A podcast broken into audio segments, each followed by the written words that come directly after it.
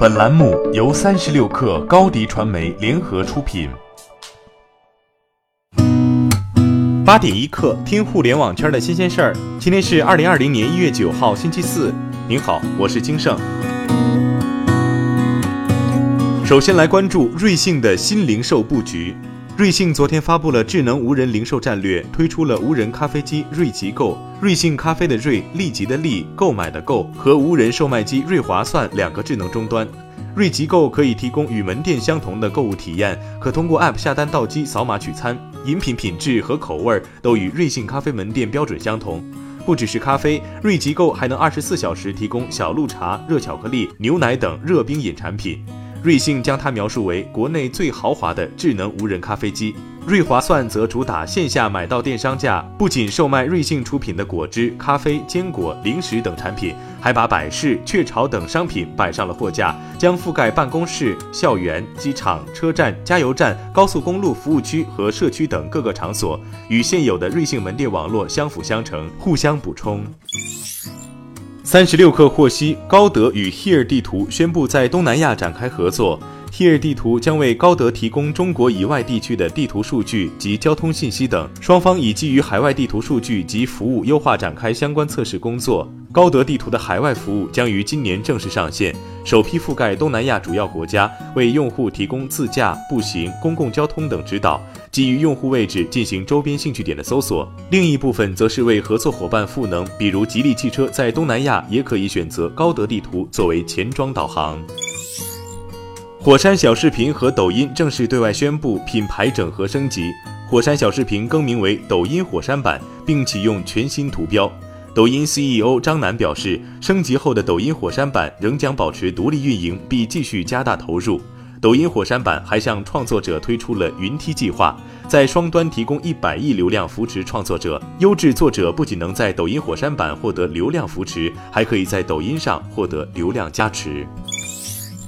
百度内部消息显示，二零一九年百度移动产品付费用户数突破五千万，主要产品包括百度网盘、百度文库等。据内部人士透露，付费用户增量首先来自于百度网盘。未来，百度将以百度文库为主，通过和百度百科等其他垂类内容联动，继续深耕知识付费领域。此外，百度知道和宝宝知道产品已经在做一些深度问答方面的付费尝试。百家号和智能小程序两个产品也是百度商业化探索的重点产品。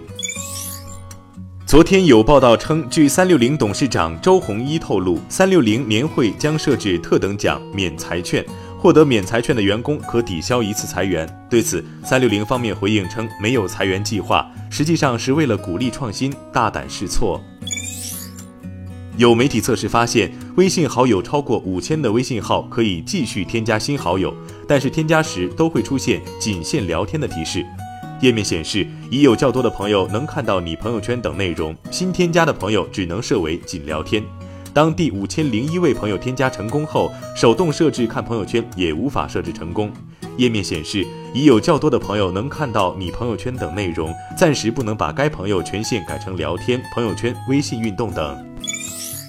自 iPhone 十二被花式爆料后，iPhone SE 当然也逃不过。国外知名爆料者 OnLeaks 放出了 iPhone SE 二的渲染图，三百六十度的展示了手机细节设计，与之前发布的 iPhone 八十分类似。同样采用非全面屏的设计，机身正面采用了四点七英寸十六比九的宽高比的 LCD 屏幕，背部采用单摄像头，机身正反面都是玻璃材质，背面呈磨砂质感，中框材料或采用铝合金。至于价格，据推测基本款的定价为三百九十九美元，颜色共有银色、太空灰和红色可供选择。另有消息称，新一代 iPhone SE 二的最终命名将为 iPhone 九。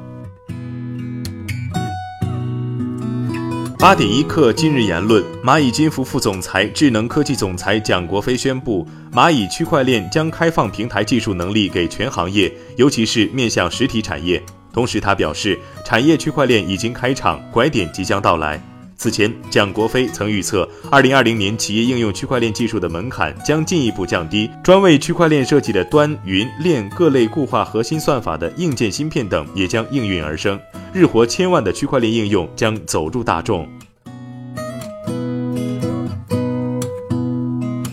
好今天咱们就先聊到这儿编辑崔彦东我是金盛八点一刻咱们明天见。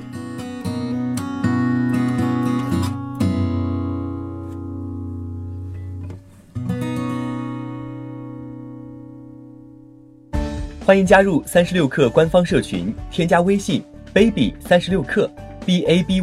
三六 k r，获取独家商业资讯，听大咖讲风口，聊创业，和上万客友一起交流学习。